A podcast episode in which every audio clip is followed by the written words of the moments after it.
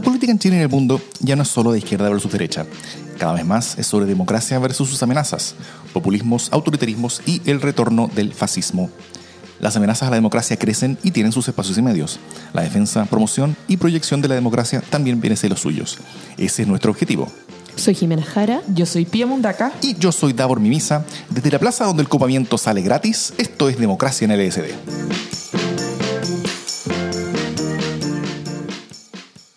Oye, hablando del copamiento y de la gratuidad del copamiento, eh, por 18 votos a favor y 15 en contra, se rechazó ayer la acusación constitucional en contra de nuestro bien amado intendente Guevara, eh, lo cual deja una, un, sabor eh, ambiguo, porque por un lado la derecha saca cuentas alegres, hoy día salió Piñera diciendo, hoy día miércoles, quiero decir, hoy día miércoles 5 de febrero, que es cuando estamos grabando nuestro podcast, sale eh, Piñera diciendo que va a poder volver a cumplir con su labor, que es una cosa bien tétrica y tenebrosa, que no sabemos bien qué implica, o más bien sabemos qué implica y parece que no, no, da gestos de haber escarmentado. Y por otro lado, tenemos una eh, oposición sumamente eh, afectada, disgregada y con índices de legitimidad bien afectados, porque en estos 18 votos a favor, eh, eran 24 votos los que podía tener la oposición y hubo eh, cuatro ausencias, dos de senadores socialistas, Rabindranath Quintero y, Insulza, y eh, estuvo también el, el, PPD, ayúdenme, no me acuerdo cómo se llama el PPD que faltó. Arboe. Arboe, perdón. Y, em, y, también faltó eh, Jimena Rincón. Vamos a hacer un, un, focus especial en Jimena Rincón en breve. Y hubo también dos abstenciones, la, la abstención de Carola Goich y la abstención de um, Pizarro. Gracias.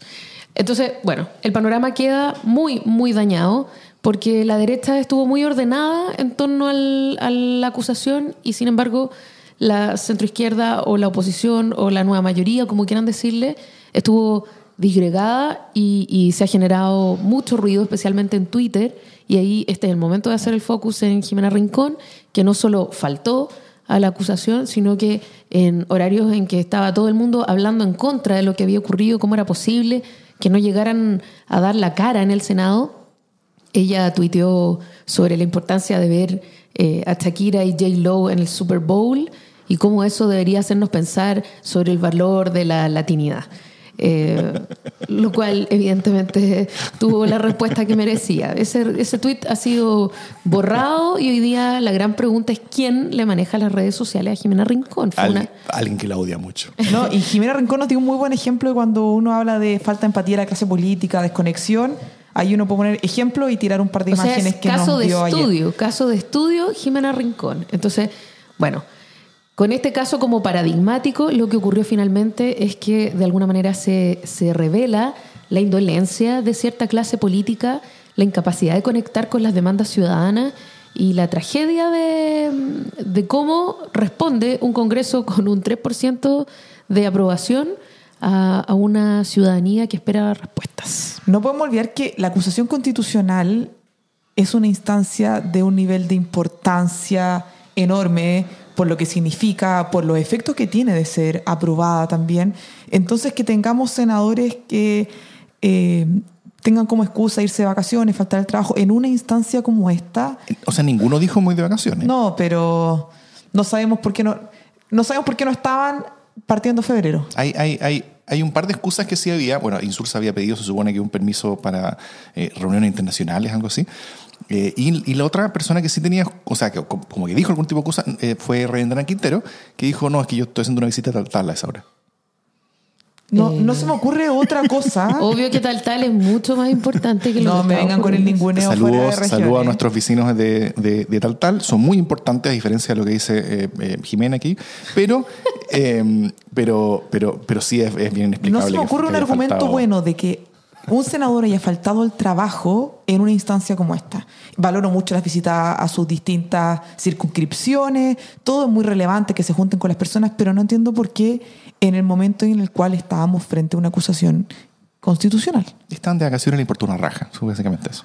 Esa es la impresión con la que se queda, creo yo, la gran mayoría de las personas. Eh, Son dos las hipótesis. O, o como dice Davor, están de vacaciones y le importa una raja, o les importa una raja y no quieren dar la cara. Eh, en, en cualquier caso es bien trágico, porque es, es, era el gran tema Sí. que se estaba discutiendo. No, no estoy de acuerdo con su voto. Yo, yo, yo al menos comparativamente valoro la, la, la valentía de la senadora Goich y el, y, el, y el senador Pizarro en el sentido de ir, dar la cara, estar presentes y así yo no, yo no voy a votar por esta elección, así que me abstengo. Eh, ya, ok, uno puede estar en contra, pero sí la democracia. Pero, pero es bien distinto que, que, que simplemente no haber mostrado La displicencia el frente a lo que se estaba jugando, yo creo que eso es imperdonable. Y le entrega un nuevo argumento más, eh, una prueba muy clara sobre la desconexión de los políticos, pero también la falta de confianza que tenemos hoy día sobre la clase política, que yo esperaría que los políticos estuvieran trabajando activamente por reivindicar, porque es tan dañino no solo para sus reelecciones, que eso es lo, lo último, sino que es- es muy dañino y preocupante para nuestra construcción democrática, para la forma en la que nos relacionamos, para el país que queremos, para una infinidad de cosas. Así que no nos ayude tanto, compadre. Bueno, y, y había otro senador que también se supone que, que no iba a ir, que, que era un tercer socialista, que era Juan Pablo Letelier. También avisó, Pero llegó. él también avisó. Y- y- Llegó como a las doce y media, pero llegó. Sí, sí. En, en su caso el troleo fue tan duro que él, donde, donde fuera que estaba Viajó. como mojándose las patitas, agarró un avión rápido y llegó a Santiago, o sea, llegó al paraíso para votar. Así como que llegó a votar y se fue de nuevo. Eh, y, y bueno, así funciona. Así Pero es- también creo que está bien. O sea, Sí, sí. a mí me parece que Juan Pablo Letelier es un ejemplo de que, puta, eh, iba para mal, pero, pero lo llamaron al orden y entendió. Entonces se salvó, bueno, pero se salvó del troleo y se salvó de la infamia en el fondo. Parte del, del- del problema también, y esto fue parte de la cobertura que hizo, no me la tercera, eh, la, la- su edición de ayer martes, eh, era que, eh, que los partidos no habían hecho la pega simplemente. O sea, no hubo ningún, o sea, nadie que ningún partido tu- tuviera como el rol como de whip, que, que se entiende como en, la- como, como en, como en- en parlamentos un poco más avanzados, que, que, que, que literalmente se, se traduce como látigo. ah, que, que- que la bueno persona que la traducción, Sí. Whippet. Muchas gracias. que es la, que es la persona que, que, que, que, que corretea a los parlamentarios para que voten como se supone que tienen que votar o para que voten cuando tienen que votar. Y, eh, y, y había noticias como, por ejemplo, que nadie del PS había llamado a Rabindranath Quinteros y no se habían enterado que el gallo no iba a estar. No, que no había habido contacto entre el PPD y Arboe. Que... que y, y- y- El desorden absoluto de las así, bancadas. Exactamente. Fue un desorden. O sea, no solamente hay un desorden en la posición, porque todos los, eh, como todas las protocoaliciones dentro están todas peleadas entre sí, ninguna habla con ninguna, lo cual ya es, es como el escenario.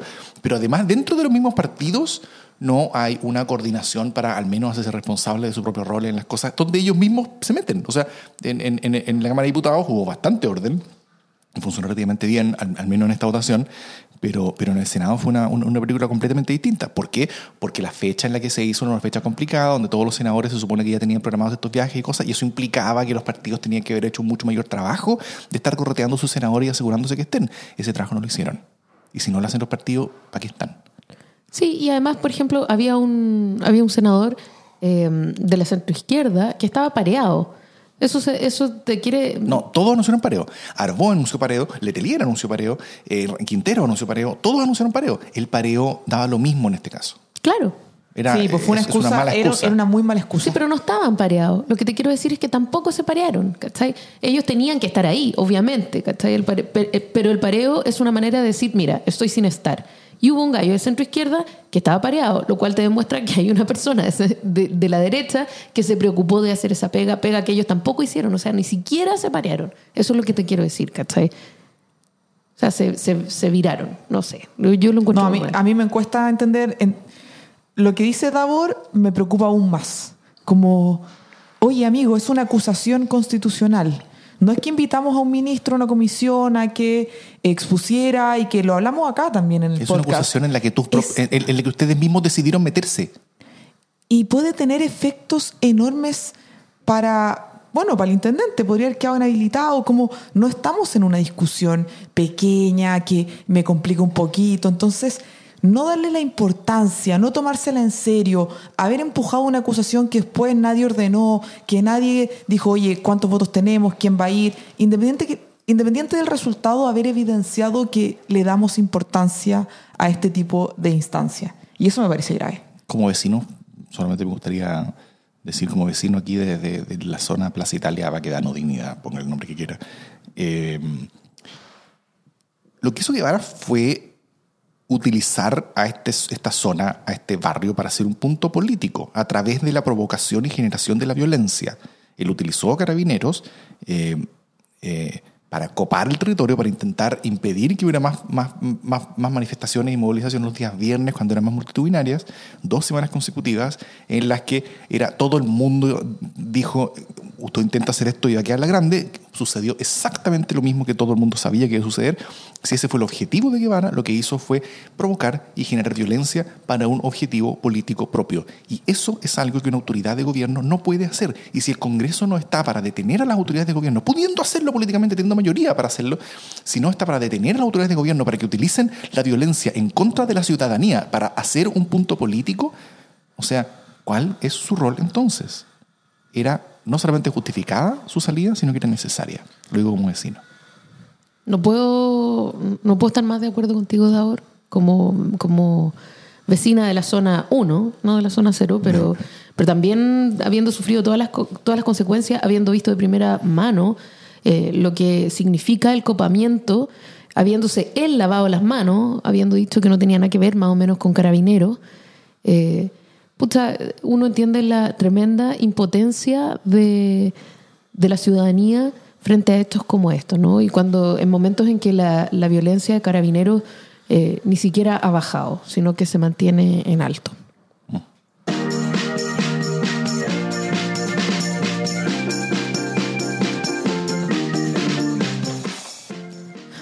Siguiendo con los temas copamiento, carabineros, seguridad pública, vamos a comentar bueno, Carabineros nos ha dado harto tema en los últimos meses. Temas nada agradables ni menos felices.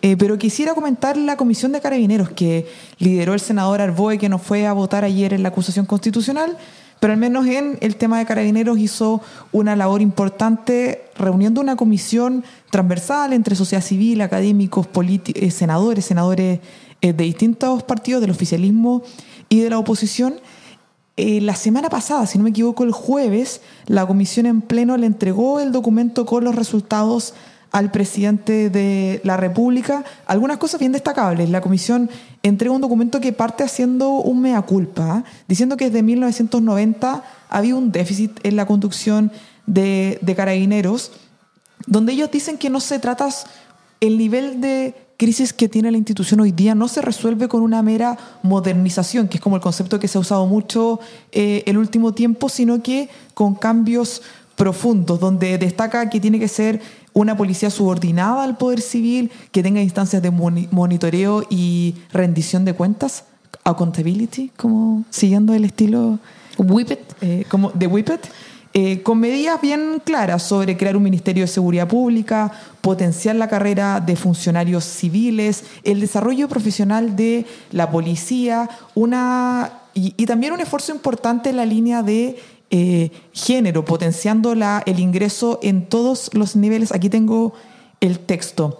Establecer un sistema de ingreso que promueva la incorporación paritaria de mujeres y hombres en todos los planteles e-, educativos. Elaborar un sistema de desarrollo de carrera que asegure a las mujeres acceder en iguales condiciones a todos los grados dentro de carabineros y crear una dirección de género. Además, por supuesto, de destacar eh, la formación y especialización en temas de derechos humanos, algo que ha estado muy, muy al, debe. Para esto, la, comisión ha buscado crear eh, una secretaría que en el fondo lidere un consejo asesor permanente de la reforma y una unidad coordinadora de esta reforma que busque en el fondo que trascienda un gobierno pensando que esto no es algo breve ni mucho menos al gusto de quien esté liderando el país, sino que tiene que ser lo más transversal posible. Esta comisión salió, los resultados de esta comisión salieron casi a la par con casos bien, bien brutales. El caso de Puente Alto, que terminó con siete carabineros dados de baja. Ayer el Instituto Nacional de Derechos Humanos dijo que tenían una nueva denuncia de características similares que estaba empezando a investigar. Yo creo que lo de carabineros ya, el diagnóstico está bastante eh, socializado. Este documento entrega buenas líneas de, de acción, de lo que se tiene que hacer. El tema es cuándo, cómo y qué es lo que va a pasar. Bueno, este, eh, primero es bien curioso que, muchos miembros de esta comisión, que fueron que fue citada por, el, por, la Comisión del Senado, eh, también comparten el rol con ser miembros de la comisión que el gobierno también estaba haciendo en forma, paralela. Eh, habían dos comisiones ¿ah? y, la, y, la, comisión del Senado... Qué raro eso Claro, y la, comisión del Senado le, le, ganó que envidia al gobierno al, al, sacar su, su documento antes. Eh, lo, lo, que sacaron fue harto más agresivo y profundo y grande que cualquier cosa que se haya visto de parte del gobierno, cualquier cosa que, que, que, que se vea que hay algún tipo de de, interés por su parte. Creo que, que, el mismo Orboe dijo en alguna entrevista recientemente que eso se entiende por una, por una buena razón, que es que eh, desde el Senado hay mucho más libertad para proponer eh, reformas mucho más agresivas, porque si es que desde el gobierno, del cual depende eh, Carabineros al final, hoy día al menos, se, se, proponen reformas muy duras, eso puede tener una respuesta de parte de Carabineros que sea negativa. Mientras es que es del Senado, no hay, hay, hay, mucho más libertad para, para, para poder hacer algo, algo, algo mucho más así. Lo que yo veo, eso sí, es que si bien es mucho más agresivo y grande que cualquier cosa que haya salido del gobierno, eh, sigue estando muy, muy, muy por debajo de lo que se necesita. Creo que todas las cosas que, se proponen son cosas sensatas, decentes, algunas muy necesarias y urgentes, pero Carabinero está eh, es una organización que está social y moralmente desfondada hoy día. En su interior perdió la legitimidad de, su, de su, jerarquía. Eh, hacia el exterior está asediado ante una sociedad que dejó de confiar en ellos completamente y les responde con suspicacia o simplemente a gritos ellos reaccionan ante ello en contra de la ciudadanía con violencia. Eh, la necesidad de refundar carabineros es, absoluta. Yo no veo que, que, la autoridad, el gobierno en particular, eh, incluso aquí la, la, Comisión del Senado, estén tomando este tema con la seriedad y urgencia que merece en el sentido del tamaño. O sea, creo que, las propuestas de la Comisión son, son, son decentes, en la dirección correcta, pero, pero, pero se quedaron un par de órdenes de, de magnitud cortas. Sí, yo también tengo la sensación de que si bien puede ser, como dice Daur, eh, interesante, importante, sin duda la incorporación de las mujeres, los derechos de las mujeres al interior de la organización serán cosas eh, súper útiles y buenas. Eh, estamos hablando de, de una reforma que el foco, el primer foco que tenía que tener era cómo responde esta organización a la sociedad civil, cómo se relaciona o cómo se refunda la relación, la confianza entre una organización que tiene el monopolio de la fuerza y la sociedad civil. Y me parece que no está puesto el foco en estas reformas. O sea, eh, indudable que hay mil maneras de mejorar a carabineros, pero sin duda que lo que primero necesita es un interventor. O sea, esta formalidad de la, de la, de la subordinación de la fuerza de carabineros al poder civil ya, ya fue hablada. O sea, por algo, carabineros pasó a depender del Ministerio del Interior y no de defensa. Entonces, eh, ahí hubo un gesto político y no ha resultado. Hubo un gesto político que de hecho no les gustó a los carabineros en su momento, pero se supone que ahora están subordinados, ahora sí que iban a estar subordinados al poder político. Ahora sí que sí. Pero lo que nos ha dicho el poder político es que no, que carabineros se mandan solos. Y las señales que ha dado el, el presidente y el gobierno es preguntarles a carabineros cómo estiman que opera carabineros. Eh, que se estiman que tienen que reformarse? Claro, como estiman que tienen que reformarse, eh, si estiman que han estado pasaditos, o, que, se pongan nota ellos mismos. Eh, y ese ejercicio que está muy bien para tercero básico o para dinámica de, cercanía en una organización, no necesariamente lo está en este caso. Y me parece que cuando el poder político a la vez está de alguna, de alguna manera pillado, porque solo puede estar blindado por la fuerza pública. Hoy día mismo Blumel dijo que el primer foco del gobierno seguía siendo el orden público, tú te das cuenta que, el gobierno no puede prescindir de lo que está haciendo Carabinero, entonces no tiene sino la posibilidad de darle un espaldarazo, es decir, no puede poner orden. Y en ese contexto, si el Senado tiene tanta libertad, a mí me llama la atención que no esté la figura de un interventor, que no haya como medida primera, eh, perdón, el, el descabezar las autoridades del, de carabineros. O sea, simplemente es necesario sacar hoy día todas las autoridades porque no hay ninguna garantía de nada. Entonces, o se moderniza de verdad diciendo son otros los carabineros que están acá y están bajo la mirada de un civil que está aquí eh, y, se, y además se implementan todas estas cosas complementarias que me parecen muy bien, o si no, esto sigue siendo maquillaje y eso a mí me preocupa. Oye, solo va a ser una salvedad sobre tu primer punto. El documento que ellos entregaron sí tiene líneas de acción pensadas en la ciudadanía y el recomponer lo que da ahora hacía este diagnóstico muy claro, que la ciudadanía hoy día no confía en ellos, no hay un vínculo. Lo que siempre nos enorgulleció de que cualquier, frente a cualquier cosa el llama carabineros todo va a estar bien, se destruyó en nuestro país, es una de las cuatro principios que presenta. Podemos discrepar de la intensidad, de los mecanismos, pero en ningún sentido es un tema que, que la comisión no se hace cargo. ¿Puedo dar uno al respecto? En la, en, en la encuesta Criteria, eh, creo que es Criteria, sí, que, que salió ayer, de hecho, eh, hacen, hacen, hacen tres afirmaciones y las personas dicen si están de acuerdo o en desacuerdo con ellas, en, en poniendo nota. Entonces, quienes están de acuerdo, notas de 5 a 7, quienes están de desacuerdo, notas de 1 a 3.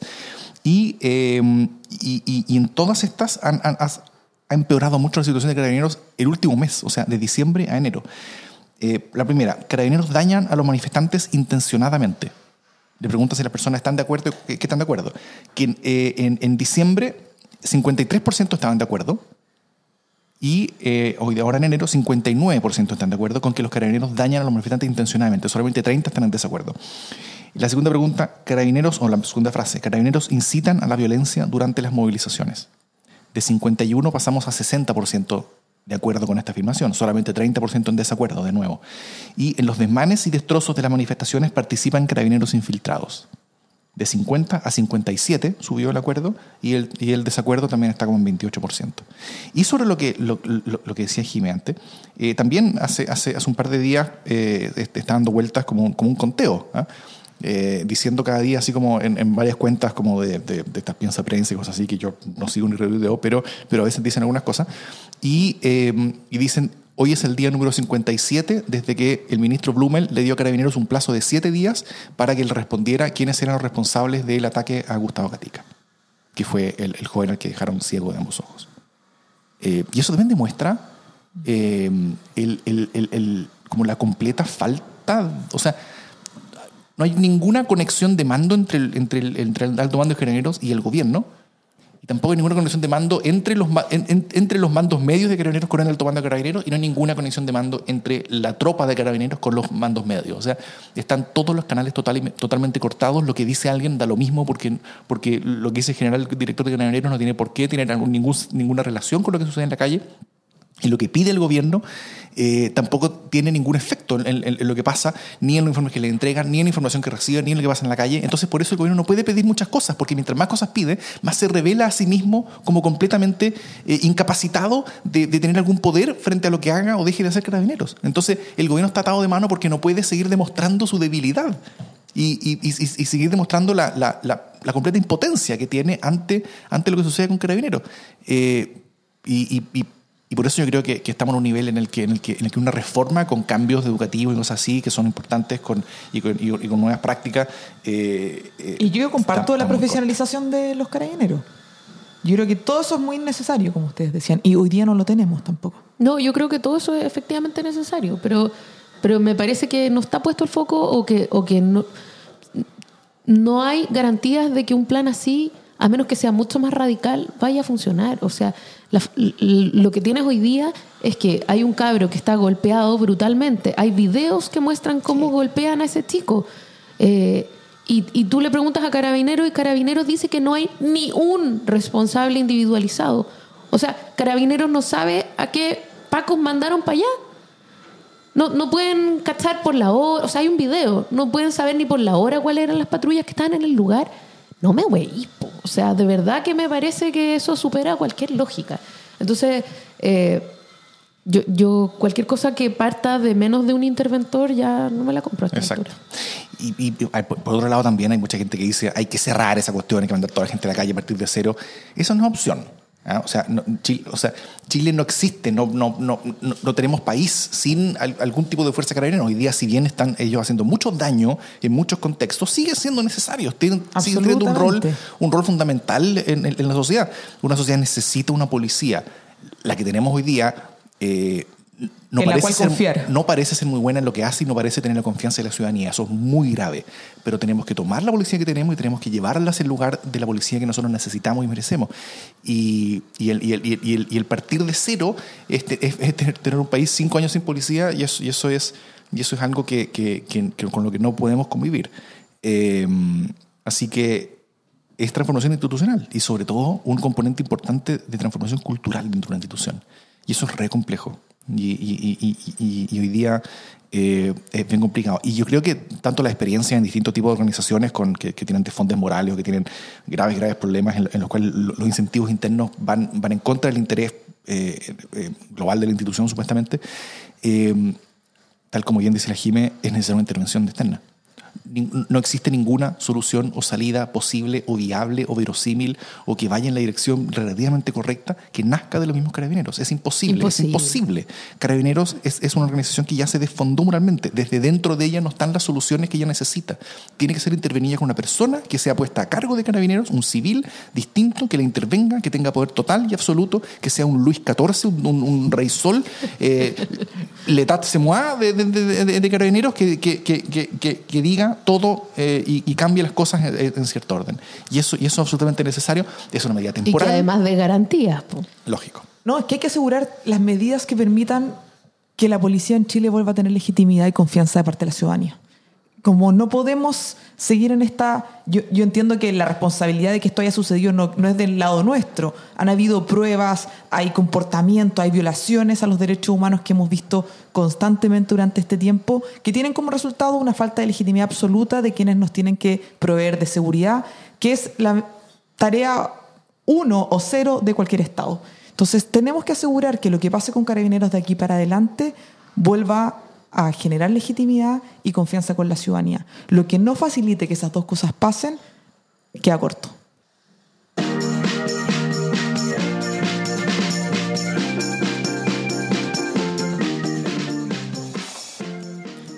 ¿Se acuerdan de este comercial? Lindo el lago, ¿ah? Qué lata que hay que volver nomás. Hay que pensar lo que viene, ¿eh? El colegio de los niños, los útiles escolares. Sale carito, ¿ah? Bien salado. hay que pagar el auto que se compraron, la patente. No es fácil. Grande el volcán, ¿ah? Eso que se ve ahí es lava. Viene para acá. Se te apareció marzo. Pásalo con superconsumo. Ese comercial de un banco, donde Fernando Larraín tiene un. eh, ha- hace de pescador con gorro de lana, donde miras en la cámara y el gorro dice marzo. eh, y es como lo que se nos viene, en parte.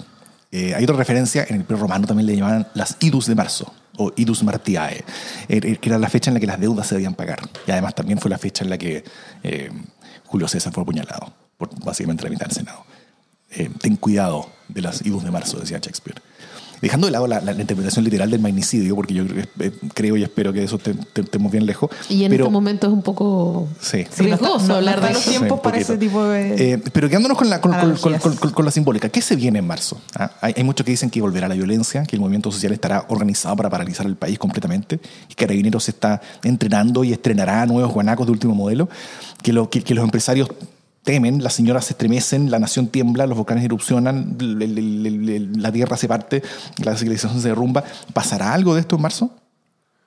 Yo he puesto 10 lucas en esta ilustre mesa que sí. ¿Por que van a- cabeza o a- en modo de mesa? No, yo, yo pongo 10 Ah. lucas en esta mesa a disposición que ustedes pueden tomar si es que me equivoco, pero yo creo que la violencia va a recrudecer. Eh, las manifestaciones van a, a retomar su fuerza eh, simplemente porque, porque no puede ser de otra manera. O sea, porque, porque cualquier demanda política que se ha hecho no ha tenido respuesta política. Eh, hoy día la gran pregunta es la agenda social. Eh, es cierto que estamos camino a un plebiscito por una nueva constitución, pero no podemos sublimarlo todo en, en esta idea del plebiscito por la nueva constitución. Las tragedias siguen pendientes ahí, la- las pensiones siguen malas, los sueldos siguen malos y bajos, eh, el, el desempleo aumenta. Entonces, eh, si bien tuvimos un, un buen IMASEC en diciembre, era diciembre. Entonces ya hay quienes están sacando cuentas alegres porque como diciembre mejoró el consumo, eh, parece que el 2020 va a estar fabuloso y, y quién sabe. Y se, y se, y se frenó el, el alza del desempleo, como es- se se frenó el, eh, como el número de empleos perdidos también. Claro, porque... Este, que esa no fue noticia hoy día. Porque diciembre, ¿no? Es como también pasa en enero y febrero que es que hay un montón de empleo estacional el verano. Entonces, eh, sacar cuentas sobre cuál es la tendencia a partir de, de hechos estacionales que son bien conocidos por la economía me parece un poco riesgoso. Y por lo demás, como digo, no hay ninguna no hay ninguna certeza de que la agenda social de la que tanto se ha hablado, que se está demandando desde octubre, eh, esté avanzando. Y, y entonces lo que cabe esperar es una gran llamada de atención de parte de la ciudadanía, creo yo. Eh, porque además a la ciudadanía se le va a aparecer marzo también. O sea, así como se le aparece al gobierno, se nos aparece a cada uno de nosotros. La gente tiene que pagar las cosas que decía ahí el, el- el adorable Fernando Larraín, En que, un tono de lo más desagradable. que encarna exactamente lo Que es subjetivo. marzo, o sea, un sujeto insoportable. Eh, y entonces, sí, hay que pagar la patente, hay que hacer un montón de cosas, el colegio, eh, y el bono marzo no da para tanto tampoco. Yo, yo tiendo a pensar que, o sea, que, que, que sí, la cosa va a subir. Va, o- o- obviamente va a ser más que ahora de lo que estamos Apuestas ahora en- en- plata, en apuestas plata, que es lo que importa. Pero, pero, pero, pero va a ser mucho menos que antes, en el sentido de no, no vamos a volver a octubre o noviembre, pero vamos a volver a diciembre. Eh, al menos por un rato. Eh, sí, yo creo que el, que, el, que, el, que el- que el 8 de marzo va a ser muy multitudinario, cientos de miles de personas van a estar acá afuera. eh, y eh, mujeres en su gran mayoría, el Día Internacional de la Mujer, y eso ya sería el tercer año consecutivo en el que se hace una manifestación multitudinaria, y eso además se va a sumar a, se va a sumar a, disculpen, a todo lo, lo, que, lo que viene sucediendo en, en- en los últimos meses. Y, eh, y, pero los, los- los- grados de violencia y de, cosas que van ocurriendo, yo creo que, que van a ser menos que las visiones más catastrofistas que están ocurriendo. ¿ah? Vamos a tener un desfile de, de- carros lacrimógenos nuevos, recién pintados, para que, las, para, que, para que los manifestantes puedan nuevamente hacer su arte tipo Jackson Pollock encima de ellos. Eh, pero más allá de eso, mm, eh, mucho, mucho, mucho no creo que veamos. Yo estoy de acuerdo con Davor, pero me, me preocupan algunas eh, cosas. Lo de la nueva constitución es una oportunidad enorme, enorme, enorme. Yo creo que es tarea de todos cuidar y asegurar que salga bien, que la gente participa, que no tenga miedo. No sé si lo conté en el último podcast, pero el nivel de teorías de conspiración y política del terror es tan efectivo que el otro día en una escuela constitucional que hicimos en Conchalí, una señora me decía que le habían comentado, ella muy angustiada por supuesto, que si es que eh, se votaba el apruebo, se iban a incendiar todas las AFP en Chile. Que por supuesto a la señora eso no le da ninguna tranquilidad, seguridad para su vida diaria, para saber que al día siguiente va a poder salir de su casa y va a poder volver en paz. Entonces me decía, mi hijita, algo va a pasar, quizá no nos deberíamos meter en esta cosa. Y eso es muy efectivo con la gente. ¿Quién le contó el plan secreto? lo que, que se está maquineando aquí. Es muy efectivo y hay que enfrentarlo de una manera bien ciudadana y en la calle, porque si no, eso es lo que va a reinar. Yo, yo no creo que nadie esté pensando incendiar las AFP, no, no es O sea, mi estrategia. Sí, hay un par de gallos que sí. Sí, pero, no, en el sentido de que esto no es algo que va a suceder ni con el nivel de No. eh, certeza que se le difunde a las personas, pero es riesgoso que eso suceda, porque al margen de que la señora cuando me lo cuenta, su, su opción y su temor no es político, no es, no es que ella está haciendo una deliberación política, y está, no, es un miedo humano mega legítimo de poder vivir en paz. Entonces, hay que asegurar que el cambio de constitución sea una tremenda noticia para devolverle el poder a la ciudadanía, que la gente lo entienda de esa manera, que la participación sea buena, que podamos tomarnos el espacio efectivamente, pero que no se no le pidamos tanto al cambio constitucional. Como muy bien decía la Jime, hay una agenda social urgente, demandante, y tenemos que caminar y comer chicle a la vez, porque si no esto no va a andar bien. Yo también creo que marzo va, va a volver movilizado, pero, es que, pero espero realmente que las movilizaciones sean en los mejores términos posibles. Así es. El apruebo finalmente tiene que ser comunicado como, como eh, la construcción de una nueva paz que nos permita comenzar el camino para que la dignidad sea costumbre. Ese, ese tono como de, Sí, me dio como de pena. diácono, eh, pero te, te encuentro toda la razón. Sí, yo también. ¿Sabes qué me pasa? Que, que yo... eh, Solo que el tono estuvo... Soy, soy menos optimista en el sentido que sí, condeno la violencia, venga de donde venga. No es necesario, Jime, que digas Eh, tu statement. Eh, es que es importante decirlo porque el gobierno ya lo ha dicho, que, que es intolerable que no se diga. No, que si no te van a pegar en Twitter, porque... Ah, eh, bueno, de Como el, como el Boric de, de mala imagen. Lo, lo, condeno, lo, lo condeno, venga de donde venga. venga de donde venga. Pero lo que me parece es que eh, es súper difícil manifestarse en buenos términos cuando la respuesta ha sido nula. O sea, yo creo que con justicia la rabia va creciendo. Eh, no puede ser que, que cada día tengamos más violación a los derechos humanos y todo sea impune. Eso me parece espantoso.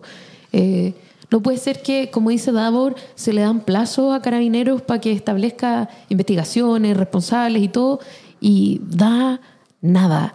No puede ser que eh, un intendente eh, provoque la violencia en las manifestaciones y pase nada. Y, además tampoco hay ninguna razón para pensar que el patrón con el que se están manejando en las manifestaciones vaya a cambiar.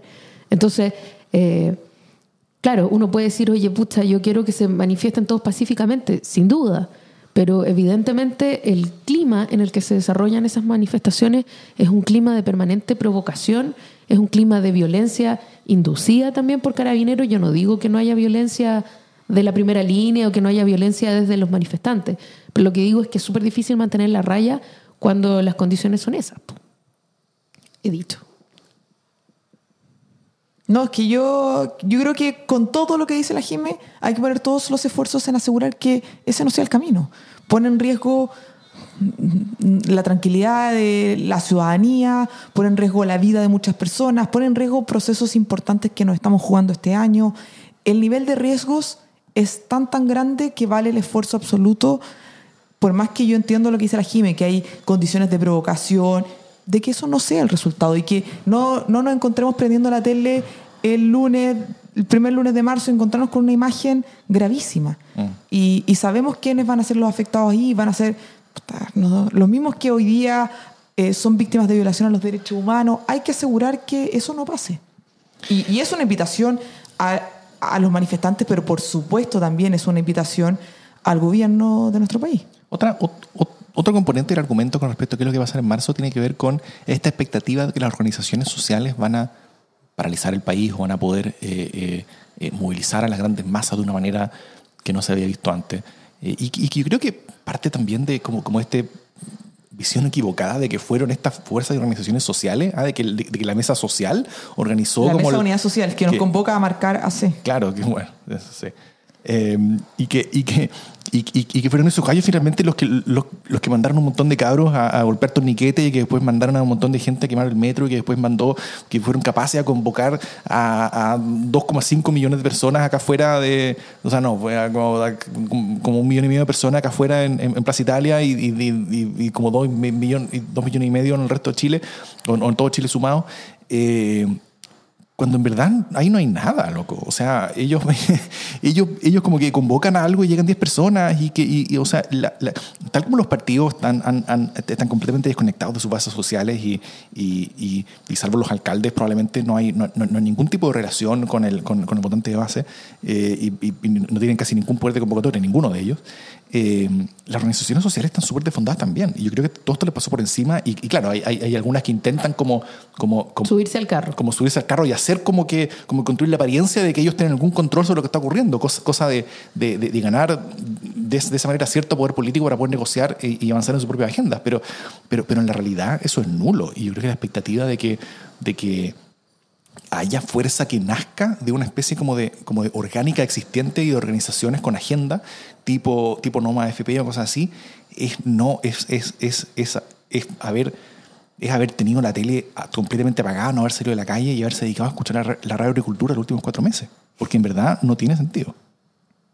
Sí, yo, yo espero que esta idea de marcar AC y de, y de apropiarse un poco del movimiento social demuestre que, que es fallida. O sea, efectivamente también hay una falta de legitimidad en ella, si bien puedan ser algunas más cercanas y tal.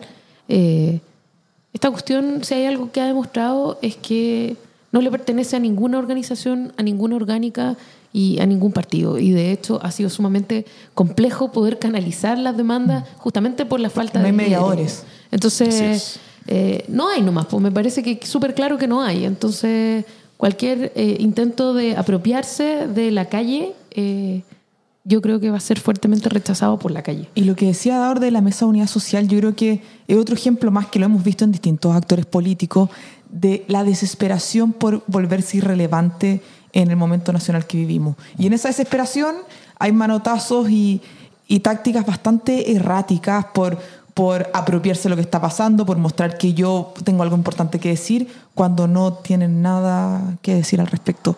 El llamado a la mesa de unidad social para marcar a C, sabiendo que tenemos una opción clara para que eso suceda en el voto, me parece una irresponsabilidad enorme y me preocupa mucho más que en esa demanda y desesperación por volverse relevante y entrar en la discusión, cometan este tipo de torpezas que nos ponen en riesgo a todos, sobre todo quienes creemos que el camino va a ser votar una convención constitucional. Yo, yo, yo lo diría con, palabras bien, bien claras. O sea, el llamado a votar a C es llamado a rechazar. O sea, es parte de la campaña de rechazo de ese mundo, porque ese mundo está. eh, eh, ellos están completamente convencidos de que no estamos en un momento constitucional, sino que estamos en un momento revolucionario. Entonces, para ellos, esta, esta, esta, esta línea y camino que se ha plantado, eh, planteado desde los partidos políticos, este gran acuerdo político por, una nueva constitución, que implica este plebiscito, que implica un, una, convención constitucional, que es una asamblea constituyente, donde los acuerdos se llegan por dos tercios y que, asegura una constitución que va a ser eh, eh, muy consensuada entre muchos actores políticos y sociales chilenos, eh, es un camino que no les gusta, porque ellos prefieren un camino que es mucho más extremo, mucho más duro, y ellos creen que el poder está a un paso de caer. Entonces, como el poder está a un paso de caer, ellos ellos ven este camino constitucional como una especie como de agüita al poder en vez de, de, de, lo que realmente es, que la oportunidad, la primera oportunidad que tiene Chile en su historia de tener una constitución escrita por la propia ciudadanía.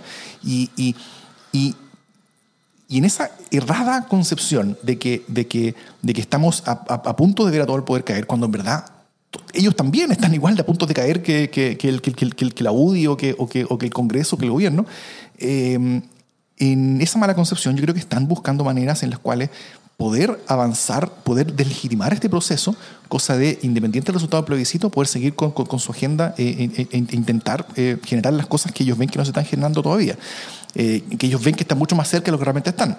Están lejísimos, no hay ninguna posibilidad de que ocurra algo así. Este, este, este, este, discurso bastante jetón que tenía el, el, de no más FP, el, el, el, Mesina. Mesina, claro, de que, de que no, que el pueblo se tiene que alzar y el pueblo tiene que decidir, eh, eh, como que el gobierno y el Congreso se vayan para la casa y nosotros empezar a decir las cosas. O sea, eso no existe, no hay, no hay nada ahí, no hay, no hay, no hay nada. Pero, eh, pero el, el, riesgo de que ellos están llamando a, a, votar marcando a C, primero es deslegitimar la convención constituyente como una asamblea constituyente realmente como lo que, como, como lo que habíamos estado pensando que, que íbamos a tener, que es lo que habíamos estado pensando que, que queríamos tener eh, y, es lo que Chile necesita hoy día, lo que, lo que espero, que se apruebe en, en, abril. Eso, eso, es lo primero. Lo segundo son problemas bien prácticos, que es, el, que, es que cuando, cuando uno marca cualquier cosa, además del el voto, es un, es, ese voto, esa papeleta, queda sujeta a que sea objetada por alguien del comando que, que, no le gusta lo que yo voté. Eh, y esa papeleta objetada va a ser una papeleta que no va a estar en el, en el conteo inicial, al menos. ¿Eh? Entonces, eso puede, y, después de eso, quizás que suceda con las comisiones revisoras. Entonces, eh, eso, es algo que va a modificar el resultado del voto y también eh, asumamos y entendamos esto, sobre todo desde la última y desde la segunda vuelta de la elección presidencial, la derecha hoy día está mucho mejor coordinada y organizada para tener a gente mucho más combativa peleando sus votos mesa por mesa de Rica a Magallanes en todo Chile, eh, que van a estar dispuestos y entrenados para cualquier AC que vean en voto que se va a ser objetado y que por lo tanto no va a estar dentro del conteo, eh, al, menos el conteo inicial. Y, de esa manera trastocar el resultado electoral. Eh, entonces, y, eso se va a hacer por parte de una derecha que va a estar mucho más unida que este eh, crisol o, o arcoíris, o tal vez podemos decir como Mad Max, ¿cachai? Como que, es la posición de, muchas cosas distintas que van a estar peleando entre sí, donde va a haber mucha menos coordinación y donde va a haber una, un eh, esfuerzo mucho, más, mucho menos coordinado de, de, estar peleando esos votos eh, y, y, y, actuando. Entonces, al final, lo que está haciendo esta mesa social es llamar al rechazo. Lo que ellos quieren hacer es bajar este proceso. Ellos están igual que, eh, que, que, José Antonio Cast, igual que el Partido Republicano, igual que Jacqueline Melrisebergue, haciendo la misma pega, buscando el mismo objetivo con otros medios. Yo no, sé si, yo no sé si lo, lo resumiría así o lo re, sería tan reduccionista como Davor. Muy reduccionista. que entiendo, entiendo la parada y la comparto, de hecho. Pero, pero sí me parece, eh, sin necesariamente creer que están llamando al rechazo, sí me parece que es una pésima, pésima estrategia y es una manera de entrar a un proceso saliendo. Y eso es una muy mala, o sea, es como ponerle una marca, una marca de origen de manera súper injusta a un proceso que va a ser más abierto que nunca. Y eso me parece horrendo. O sea, partir escupiendo una cuestión que estamos haciendo entre todos, pucha, ¿para qué? Claro. Lo mejor que podemos tener en Chile y parten meándolo.